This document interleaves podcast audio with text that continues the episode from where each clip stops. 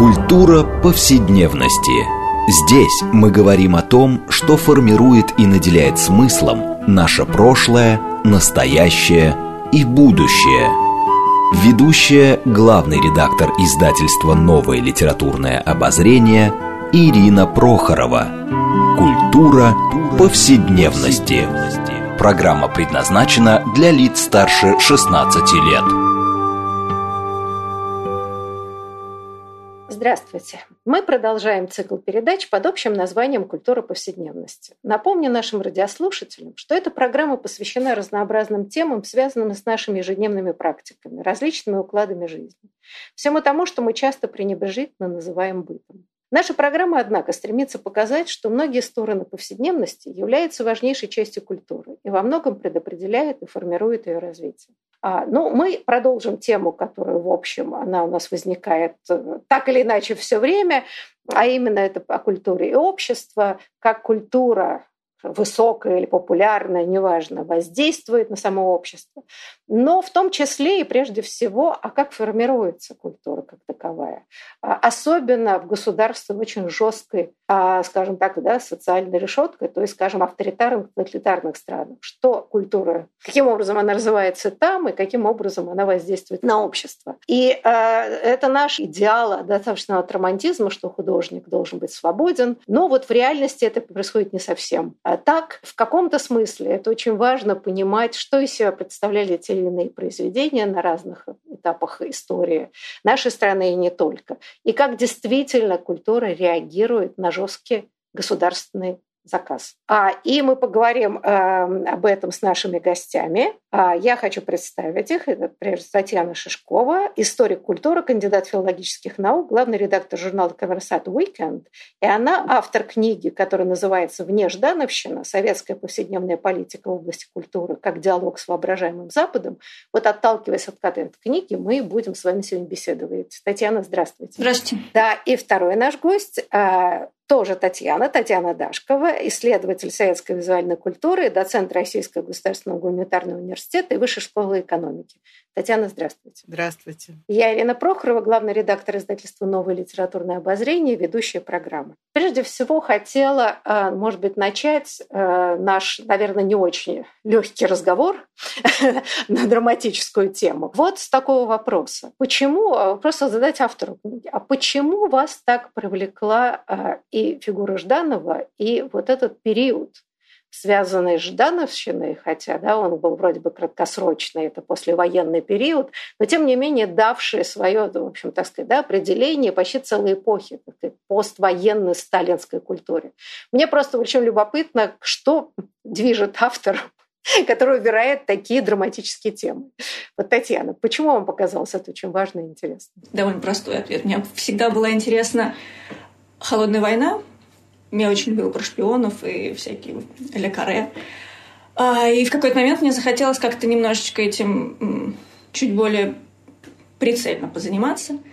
А, я стала что-то читать, и потом в какой-то момент поняла, что а, ну, если начинать холодную войну, надо начинать ее сначала. И оказалась где-то в 46 году. И как человек довольно основательный, стала как-то читать газеты, и постепенно очень, ну, в общем, засосал меня этот 46 год.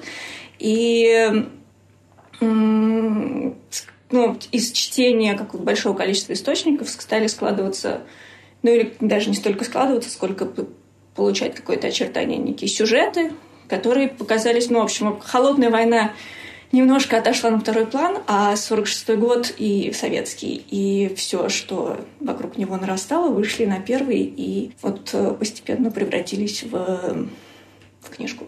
Знаете, вот э, мне кажется, очень важно в вашей книге это как раз упор на э, роль культуры в, в государственной политике. Э, вот часто бывает и, сравнивают позднюю сталинскую эпоху, часто с нынешней российской современностью, показывая, о чем мы к чему будем, наверное, говорить. Но вот мне кажется, что самый важный момент, который, может быть, отличает ту ситуацию от, от нынешней, что тогда делалась невероятная ставка на культуру. А, о чем вы пишете в книге, да, это должна была бы быть визитной карточкой э, советского государства, ее великая культура, ее преимущество этой самой культуры э, над значит, буржуазной западной культурой.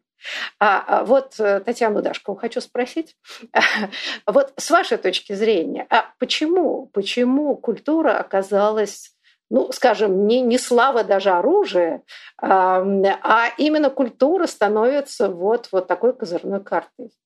Или попытка, во всяком случае, была разыграть эту карту в, в послевоенной э, Советском Союзе. Но мне кажется, что тут даже не только в послевоенном Советском Союзе, а вообще в Советском Союзе огромная вот эта ставка на идеологию была. То есть изменить людей и изменится все остальное вплоть до экономики. Вот это желание а, форми формировать, менять сознание и все средства брошенные для того, чтобы вот это сознание двигалось в совершенно определенном русле. Меня всегда поражала вот эта цельность в работе с людьми, вот это медиа, которые захватили огром, ну, которые, в общем, безальтернативные, которые очень мощные и которые формировали определенное мировоззрение людей. А поскольку ну, других же вариантов не было, и вот эта привычка к вот этой одноканальной, инфо, э, вот этой информационному вот такому вот воздействию э, и и вера в то, что вот эти медиа говорят правду.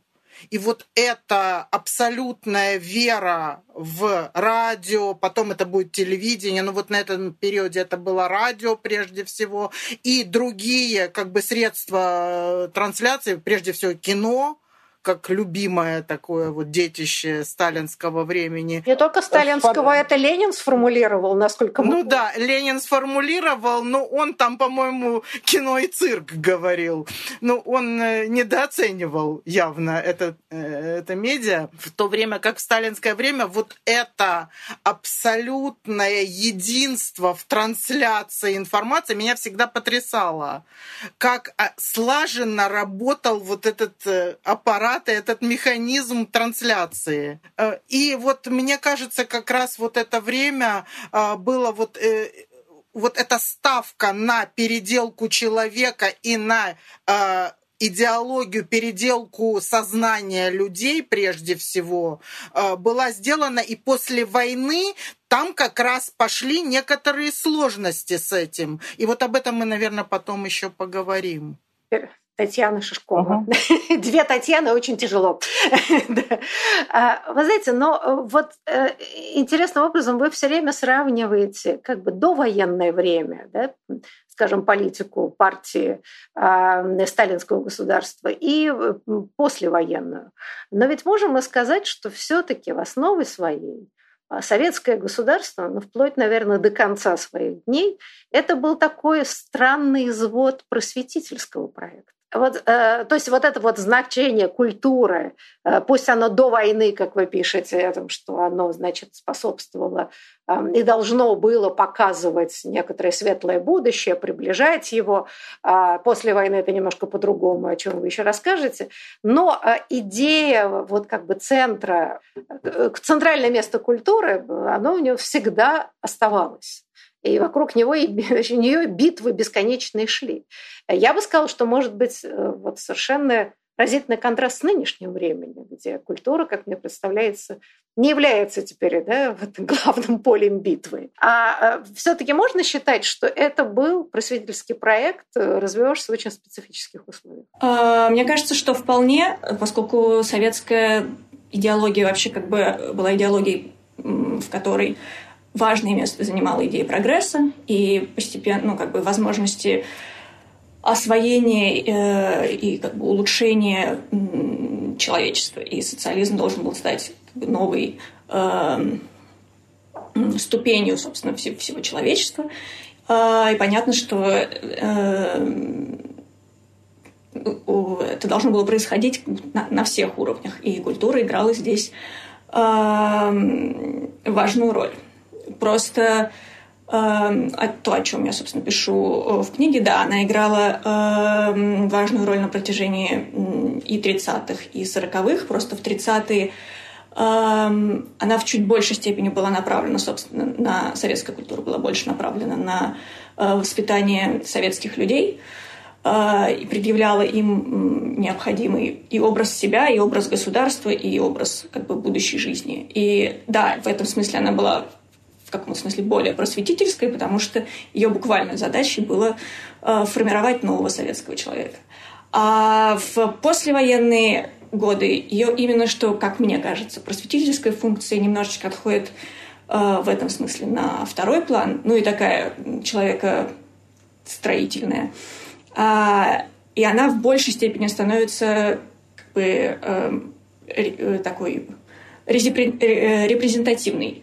А, Ее задача уже не столько сформировать нового человека советского, сколько показать остальному миру, а, каким, вот, каким советское государство его уже успело сделать и а, каких успехов оно достигло. Знаете, ну вот тут вопрос как раз для меня, вот это было такое, может быть, самое проблемное поле, когда вы утверждаете, что на внутреннюю аудиторию после войны уже меньше ориентировались, чем на внешнюю, так сказать, на пропаганду советского образа жизни.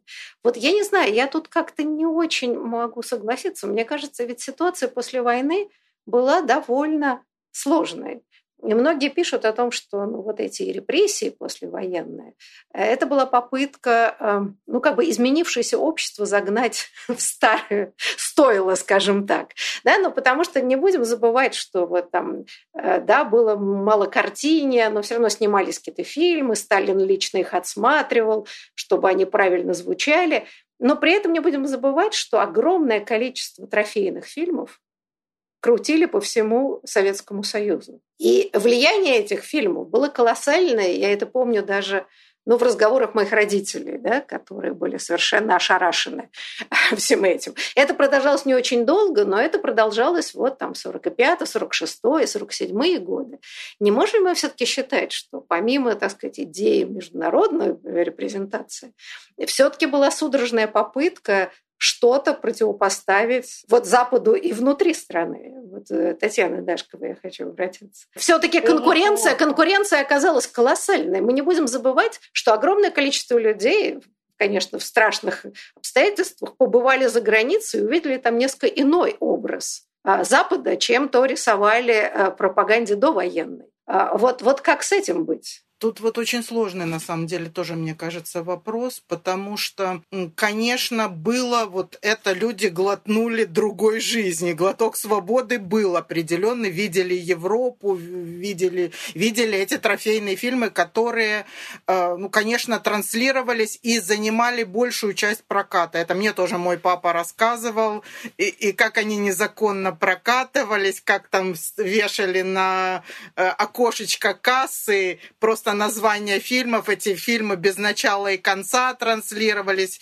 Часто с, э, без, даже люди названия не знали, не знали год производства, страну производства. Ну, то есть с этим было очень все интересно. Конечно, это новый был какой-то глоток, это ну, жанровое кино, но мне кажется, не стоит недооценивать вот всю работу по выстраиванию именно вот такого советского кинематографа, который который мучительно ну, выстраивался послевоенное время, во время очень, ну, как бы неблагоприятное для этого выстраивания и из-за этих внешних западных влияний, и из-за того, что прошла война и определенно, ну, конечно, и с деньгами было не так хорошо, кстати, деньги пополняли именно за счет трофейного кино. Вот э, прокат это вот прежде всего трофейное кино. Но нужно было сформировать вот этот кинематограф, э, который должен вот закрепить успехи и стать каким-то иным по сравнению с тем, что было до войны. И вот эта ставка на создание там 7-10 шедевров, это очень такая, ну, я бы сказала, неудачная была попытка формирования вот э, и полного контроля вот этого кинематографа послевоенного. И про это интересная книжка, вот которую как раз Татьяна цитирует, это Мария Белодубровская, не по плану, про вот э, кинематограф, э, и в том числе и послевоенный кинематограф, и про то, как вот эта ставка на абсолютно идеологически выверенные э, и, и ставка на шедевры, как это вступало в противоречие. То есть создавать шедевры по заказу невозможно. Или у, у Татьяны в книге мне совершенно э, очень понравился фрагмент про музыку. Там мне многие фрагменты понравились, но когда они изначально были настроены, композиторы, соз, ну, и, их настраивали создавать классическую оперу. То есть вот эта установка на создание классики таким ручным путем, то есть они именно создают классику, создают шедевры. Вот это совершенно поразительно. И вот это приводит к малокартинью, потому что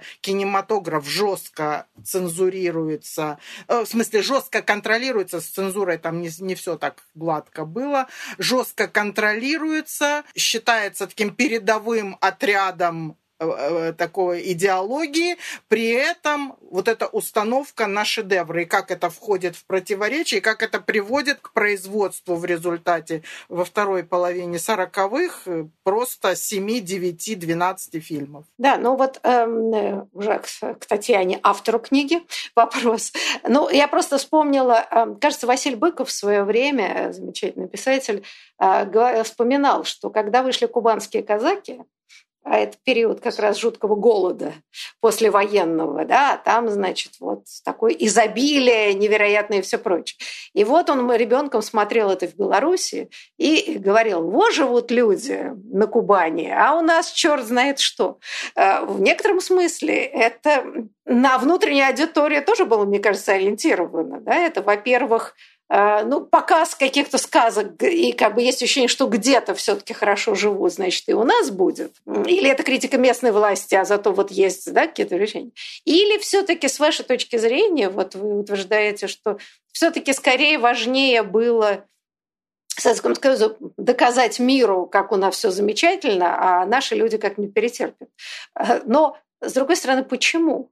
А почему так стало важно в Советском Союзе именно дать эту гламурную картинку вовне? Ну, в общем, и до этого, и до этого, и до войны же ведь, да, пропаганда шла невероятно, коммунистических идей, довольно было много сочувствующих. А что изменилось после военной период? Ну, после войны, с одной стороны, как бы просто объективно успехи э, Красной Армии в, в борьбе с э, Германией очень сильно э, на завершающем этапе войны повысили авторитет э, Советского Союза в Европе, и очень много было э, просоветских настроений в э, разных европейских странах, и явно это воспринималось советским руководством как э, возможность для укрепления собственно, международных позиций и э, распространения, как бы экспансии э, советского влияния. Э, все-таки э, ну, социалистический проект никогда не мыслился как, э, ну, как стал таким в какой-то момент, но он никогда не мыслился как вещь, которая должна происходить в одной стране. Это глобальный проект. И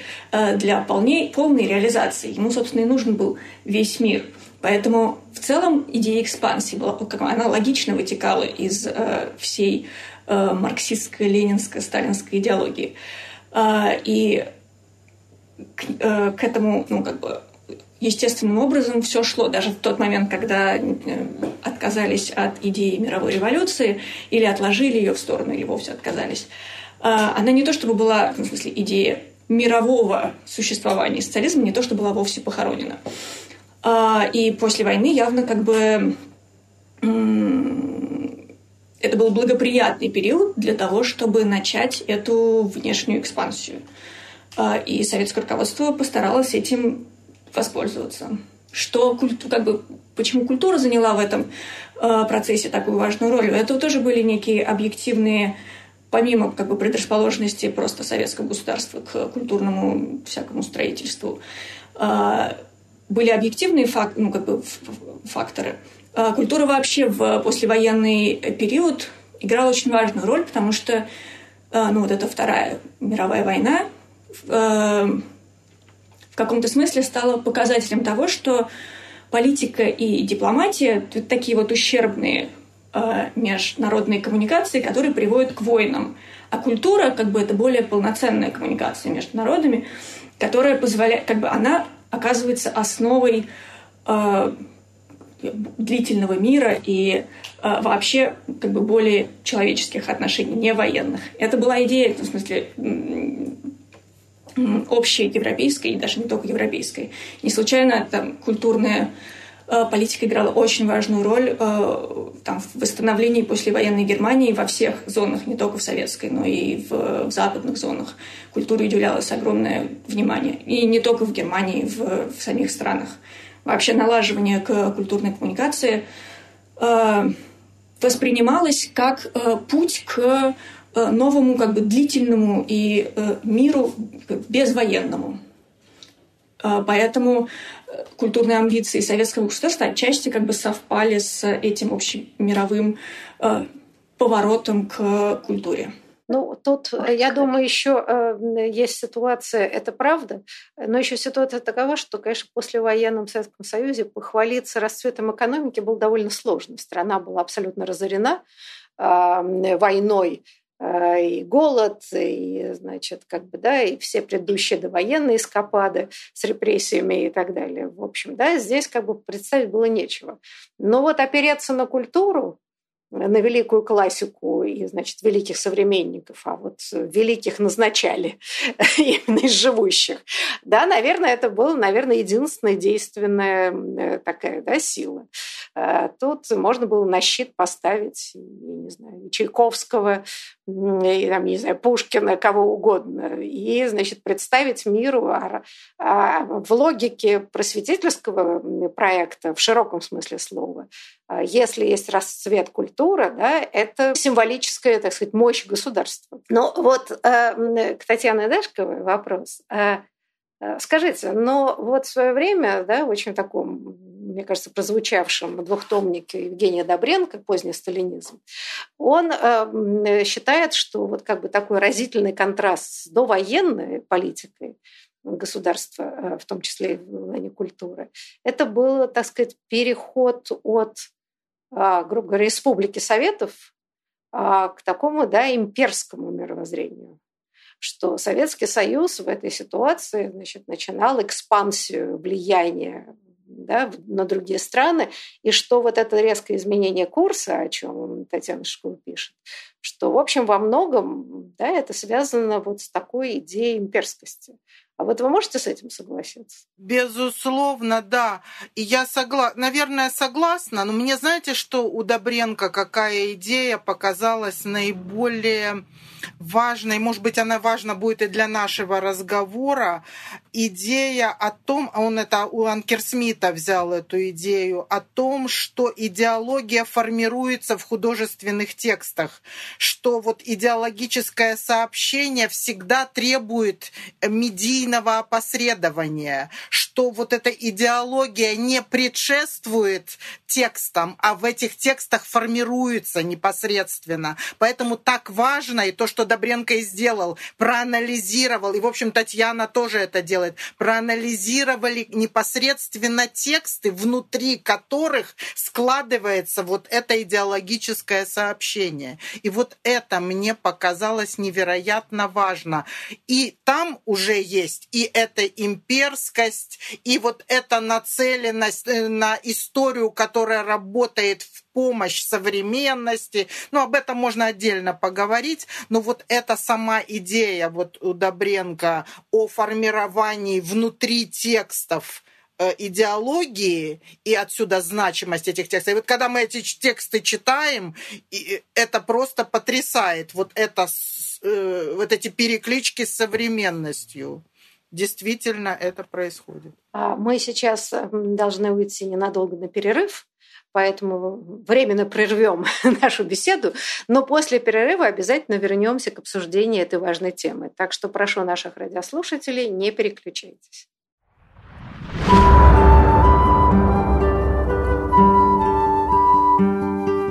Здесь мы говорим о том, что формирует и наделяет смыслом наше прошлое, настоящее и будущее. Культура повседневности.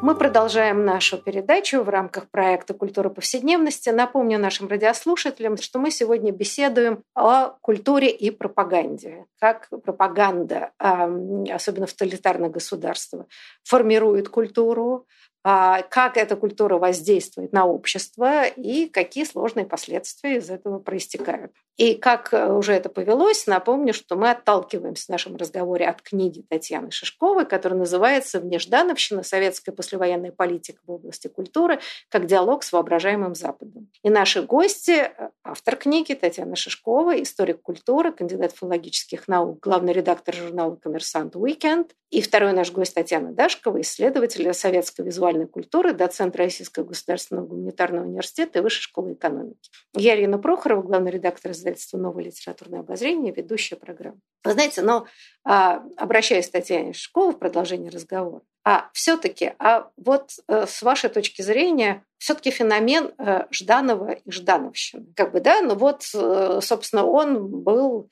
ну, наверное, почти да, в какой-то момент правой рукой Сталина, вот проводил все эти кампании, которые, значит, так и да, Ждановщина к нему пришлилась. А все-таки, с вашей точки зрения, суть его, ну, слово реформа как не хочется произносить, да, но, а, собственно, какие задания э, хозяину он выполнял, что ему важно было во всех этих кампаниях, а, собственно, его главная цель была, объясните, пожалуйста. Мне кажется, о чем я, собственно, и пишу, что как бы главной задачей э, Жданова и главной задачей его постановлений э, была именно попытка э, несколько ну, перенаправить советскую культуру, усилить ее э, вот эту репрезентационную составляющую, э, сделать так, чтобы условно каждое произведение советской культуры по возможности э, могло представлять советское государство, предлагать его ну, я тем не менее, считаю, что это важно, экспортный его э, образ, то есть в большей степени ориентированный на, э, ну или в том числе на заграницу, э, чтобы с, с этой задачей справлялось более-менее каждое со, э, совет, произведение советской культуры. Э, потому что культура мыслилась как вот такой канал э, передачи э, на Запад информации о э, достижениях и успехах советского государства. И постановления Жданова неоднородны по хотя их всего, собственно, четыре, ну, вот главные четыре постановления. Они очень разные по и по интонации даже, а, и в каком-то смысле по содержанию. И постановление, например, о журналах, о журналах «Ленинград и звезда» сильно отличается от постановления от, э, о кинофильме «Большая жизнь». А, первое более а, ограничительное, а, отсекающее от культуры то, что мыслится более как бы не вписывающимся в нее. А второе, наоборот, скорее направляющее культуру в некое нужное советскому руководству русло. А, и я эм, ну, вот подробно пишу про, как бы, про сам заглавный кинофильм «Большая жизнь», потому что это хороший пример того, как, э, что, собственно, меняется, поскольку это был, была вторая серия. Э, первый фильм вышел в 1939 году, э, второй в, ну, не вышел, но был готов в 1946 и очень хорошо видно, как бы, что меняется в отношении советского руководства к задачам кинематографа. Первая серия была про э, ну, некую шахту на Донбассе. Там прошло не знаю, перевоспитание каких-то нерадивых шахтеров, которые предпочитали гулять с гармошкой и водкой, а потом становились ответственными советскими шахтерами, параллельно разоблачая внутренних врагов, э, диверсантов э, и кого-то. Ну, как водится. Да, все, все было по, по плану, все, все было сделано. И фильм был очень успешный, невероятный успех в прокате, э, премии и все остальное. А второй фильм в целом был сделан по тому же лекалу. Вот они после войны возвращаются, вот они уже те же самые герои, они уже как бы воспитались, и их, по идее, не надо воспитывать, но они тоже как бы заново проделывают некоторый путь и воспитательный, и восстанавливают шахту, и, э, казалось бы, все хорошо, в смысле, рецепт был уже проверен, э, дел, делала та же команда, те же актеры, все должно было быть хорошо. Вот выпускаем вторую серию. А оказалось, что совсем нехорошо. Настолько хорошо, что фильм просто не выпустили, и даже переделывать его, ну, как бы Сталин не посчитал возможным, потому что он полностью не, ни в чем не соответствовал э, новым установкам. Потому что показывал, он по-прежнему вот в этой второй части, акцент был сделан на, собственно, на, как бы, на воспитание человека, э, на усилие, на энтузиазм э, советских людей. Э, а это оказалось уже как бы не... Все это отошло на второй план. А важным, и Сталин очень подробно просто выступил по, по этому кинофильму, поэтому мы знаем, что, собственно, ему не понравилось. Он подробно рассказывает, что э, он хочет, хочет видеть передовую страну. Э, ему важно как бы... С новыми технологиями. Правильно я понимаю, да. Модернизационный процесс, да. Почему э, у него в фильме 46 -го года восстановление шахты показано, как будто это какой-то каменный век, они там ходят с молотом. Хотя они еще в первой серии уже научились каким-то удивительным методом отбойного чего-то, а тут как будто бы все забыли и разруха на экране, и куда это годится.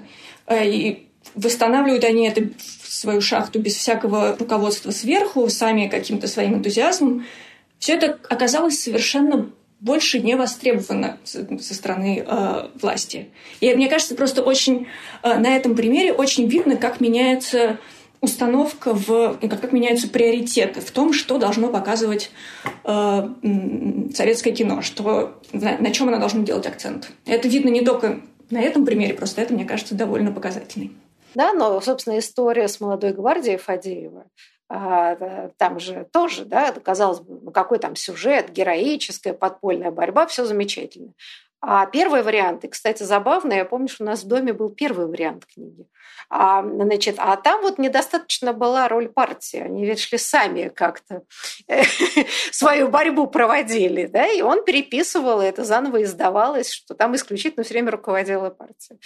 Так что я думаю, что вот эта идея постоянного контроля и создания вот, вот в такой мифологической картины, она шла везде, по, по всем направлениям. Да, но мне кажется, самое, одно из самых интересных сюжетов, которые описываются у вас, это все таки история с фильмом об Иване Грозном Эйзенштейна а, где вот, конечно, такое происходит, я бы сказала, контрреволюция в истории окончательно. Я не знаю, э, если спросить Татьяну Дашкову, вы помните, да, вот э, всю эту историю, да? Может быть, мы немножко на эту тему поговорим, потому что мне кажется, это чрезвычайно важно – а вот эта реабилитация Ивана Грозного как исторического деятеля, да, и как это происходит. И ну, мне кажется, да, крайне, крайне тоже актуальная тема. Да, это замечательно. Вообще и такой вот сюжет, как вот это исторические фильмы в советском кинематографе, это невероятно значимый сюжет. Вот эти фильмы, которые которых было невероятное количество, во-первых, вообще большая часть фильмов, снятых после войны Второй мировой, это историко-биографические фильмы. И это вот ставка на э, фильмы о великих людях, когда вот это малокартинья, когда этот контроль и когда производство шедевров. Шедевры — это именно биографии великих людей. Их же было, ну вот Александр Невский, Иван Грозный, там Мичурин, огромное количество, ну очень много по сравнению сравнению с количеством фильмов, фильмов о музыкантах. То есть и вот эта ставка на э, э, российские, на российскую историю. Кстати, вот очень интересный момент. В Советском Союзе вообще не снимали фильмов про нероссийскую историю. То есть там про библейскую историю или там про древнегреческую, древнеримскую историю. У нас не снимали кино, только российская история. И это, в общем, и более поздний период было. То есть не тратили деньги на чужую историю. То есть не, и, ну это я шучу, конечно, но не мыслилась вот эта древнегреческая история. Ну, вот, как бы, да, это, кстати, интересно, я стала задумываться. Да. Но мультики были. Мультики это... были, а фильмов не было. Это вот Снежко-Блодской мультики. Читали книги, да, да но фильмов да. не было.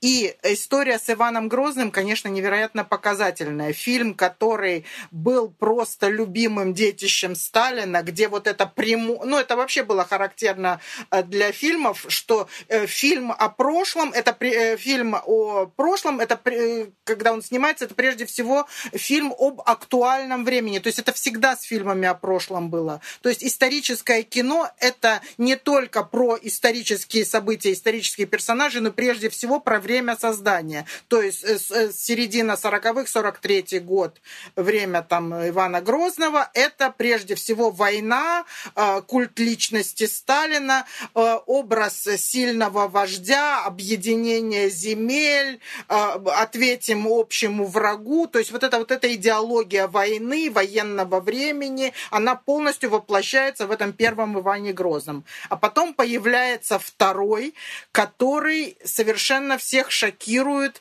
и это очень разнообразные там варианты что шокировало? Ну, прежде всего, вот этот, наверное, вот как у Татьяны, это образ вот это опричнины как армии, которая ведет себя как э, свора бандитов вот эти опричники.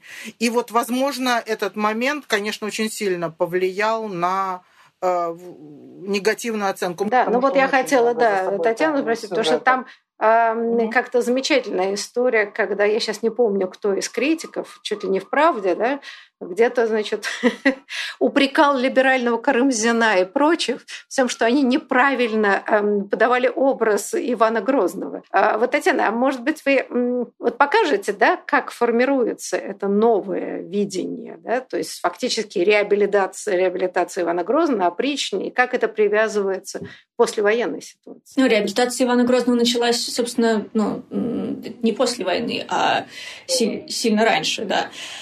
А, но оказалось, э, я ну, как бы читала очень существуют некоторые э, намеки на то, что, возможно, сама идея необходимости такой как бы более глобальной реабилитации Ивана Грозного была вызвана тем, тем что, э, собственно, появили, появилась э, во время Большого террора на Западе стали как бы, звучать сравнения Сталина с Иваном Грозным, которые отчасти потребовали Э, ну, как бы ответа пропаганды на, э, на них. И этим ответом стала э, в каком-то смысле ну, усилившаяся реабилитация. Собственно, она как бы начинается, начинают ее еще историки, которые переосмысляют достижений Ивана Грозного э, в духе именно что актуальной э, политики. И э, смотрят, происходит в конце 30-х, начале 40-х, когда СССР заключает пакт Молотова-Риббентропа, присоединяется Прибалтика, и все эти действия находят некоторое оправдание в, ну или некоторую предысторию в политике Ивана Грозного, и они как бы вот запараллеленные эти сюжеты друг друга э, взаимно оправдывают. Иван Грозный объясняет э, необходимость возвращения э, Прибалтики, возвращение Прибалтики объясняет историческую правоту Ивана Грозного. Один контекст повышает и как бы укрепляет другой. И Эйзенштейн, да, который не сам придумал снимать фильм, а ему предложили это, собственно, Жданов и Сталин, э, снимать про Ивана Грозного, включается в этот процесс включается вполне, э, с одной стороны, э, с энтузиазмом, э, но и вполне в духе как бы существующей тенденции вот этой оправдания Ивана Грозного сквозь актуальную политику. Никакого никакой попытки, ну, я во всяком случае не увидела, когда изучала этот сюжет, никакой попытки как бы скомпрометировать вот эту новую реабилитацию, как мне кажется, у Эйзенштейна не было. Он честно включился в э, общий государственный заказ и как мог, его выполнил. Просто, ну, как я показываю, да, со второй частью, к сожалению, не вышло. Она должна была быть промежуточной и просто в силу разных исторических э, обстоятельств. Контекст ее как бы, немножечко изменил ее рецепцию, и то, что должно было быть внутри двух других частей, приобрело самостоятельное значение и, в общем, оказалось неуместно в новой политической обстановке что, к сожалению, лишило нас возможности увидеть третью часть, которая должна была последовать за ней. Да, это было бы интересно. Да, вот я просто нашла цитату, значит, 19 марта, это, простите, какой, 41 по-моему, год, да? Нет, 46-й, извините. А в «Известиях» была опубликована статья Валентина Костылева Э, который обвинял Карамзина и либеральных историков в том, что они слишком доверяли свидетельству иностранцев, изгнанным царем либо за бесполезность, либо за шпионство. И потому неправильно трактовали царство Ивана Грозного. Значит, а он рисовал его искусственным дипломатом, полководцем, своим любимым царем, ну и так далее. Но вот э, в связи с этим, да, ведь мы понимаем, что вся э, вот эти все погромные кампании послевоенные – они были, так сказать, да, постепенно перетекли вот борьбу значит, с космополитизмом, а именно такой невероятно антизападные э, тенденции. А, и при этом забавно, да, что, с другой стороны, оглядка на Запад идет бесконечная, да, то есть вот, значит, холодная война, вы очень хорошо это характеризуете, скорее как конкурс красоты, э, да, что каждая из сторон пыталась представить свои преимущества, в том числе и в области культуры. А, и э, на самом деле, вот как бы мой вопрос к обеим Татьянам, а, а как удавалось сочетать ну, как бы, поскольку, э, понятно, страна всегда выстраивала свои институции, что Академии наук, что университеты что прочее, по западным моделям. А в этой ситуации, значит, невероятная антизападная риторика, идея доказать, что Россия в общем, есть такое сама в себе, и как бы, да, и, в общем, в Западе не нуждается. А как это приходилось сочетать одно с другим? Ну, ну сложно, да. С другой стороны, мировая культура, которая переводилась, да, была апроприирована Советским Союзом, и несмотря на всю цензуру, огромное количество переводных книг, классики, современности, возможно, да, в России все равно происходило, в Советской России. Как это можно было, вот, да, как этот парадокс мог решаться? И разрешался ну, на давайте, том этапе. Давайте я свой заход сделаю через кино. Делалось это за счет выстраивания своего пантеона. В кино выстраивался пантеон великих русских. В основном это был XIX век. Это были композиторы, это были полководцы, э, это были ученые, и в меньшей степени поэты и писатели. Э, об этом можно порассуждать, и это очень интересно, почему мне очень нравится вот эта статья про музыку, э, часть про музыку Татьяны в книге. Э, вот почему на музыку такой большой был, значит, уклон именно в музыкальную часть и, и, и такое идеологическое присвоение музыки. Так вот, в кинематографе противопоставлялся вот этому Западу, в послевоенное время, а, ему противоставляли вот российский пантеон великих людей XIX века а, и внутри этих фильмов, вот историко-биографических, там, например, Глинка э, Лео Арнштама или композитор Глинка, потом переснятый в цвете фильм э, Александрова, там всегда Запад показывался как ну, некое место, где учатся, от которого возвращаются на родину, чтобы состояться. То есть во всех этих фильмах был сюжет, что да, я съездил в вашу Италию, мне там не понравилось, раз я понял, что мои истоки и моя сила, место силы здесь, в России. И потом он пересекает границу, Глинка лежит на холме, смотрит на... и слышит русскую песню, и после этого создает истинно русскую оперу.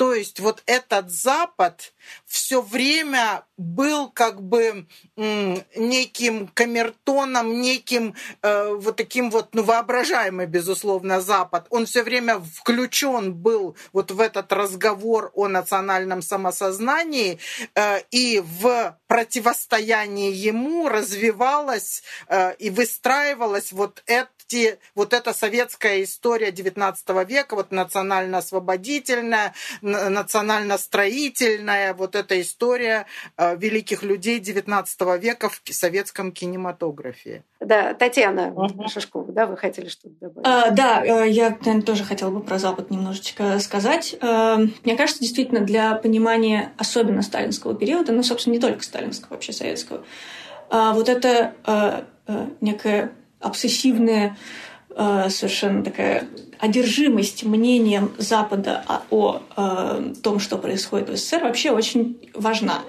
А, я вот э, ну, там, пишу про антисоветскую кампанию и ее ну, как бы как фактор э, советской там, культурной политики.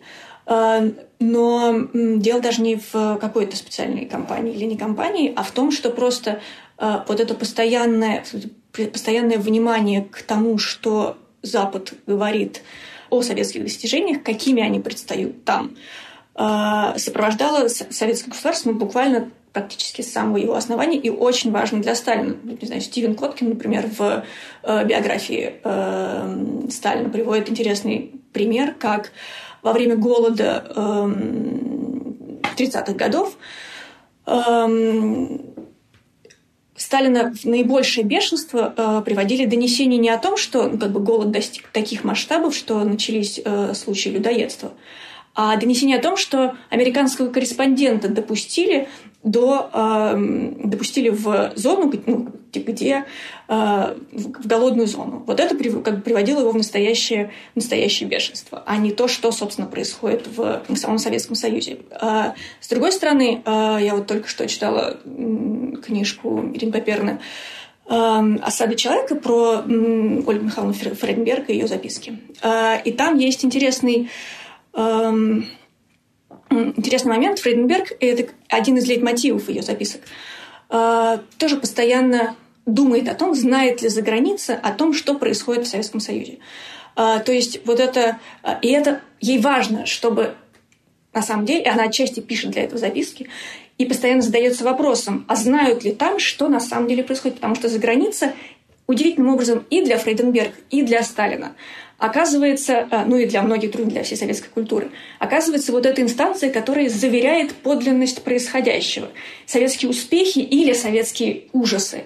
И то, и другое, как бы, чтобы полностью состояться, оно должно быть заверено Западом, потому что внутри СССР нет инстанции, которой это может, ну, во всяком случае, противостоящие друг другу Фрейденберг и Сталин, так друг другу не доверяя, э, доверяют в этом смысле в каком-то только мнению, как бы исходящему снаружи. Да, но при этом который их враг. Но слушайте, это не только советское, а 19 век, особенно Николаевское время, да, э, Маркиз де Кюстин, который а, просто да, был исчадием ада с точки зрения написавший не так, как хотелось бы, да, написали России. Мне кажется, что это вот как раз проблема стран, догоняющих модернизацию. А, это все время неуверенность в том, что насколько действительно, с одной стороны, идет невероятная пропаганда, что мы лучше всех, а с другой стороны, надо обязательно подтверждение снаружи тех самых врагов, которых мы как бы да, презираем и говорим, что они там загнивают или еще что-то. И в этом смысле это такая вечная драма российской жизни. Да, мне кажется, да, в этом смысле очень интересно. А, вы знаете, но мы, правда, еще только, можно сказать, начали что-то обсуждать, а время наше подошло к концу. Но поскольку тема вообще послевоенной ситуации, она настолько обширная, до конца еще не изученная, что мне кажется, что здесь э, еще мы не раз вернемся к этому разговору а, в складывании послевоенной вот, э, культуры, которая, как выясняется, оказывается очень живучей и тем или иными способами да, проникает в настоящее, ее бы следовало действительно хорошо осмыслить. А я хочу поблагодарить наших гостей. Большое вам спасибо за интересную беседу и до будущих встреч. Спасибо.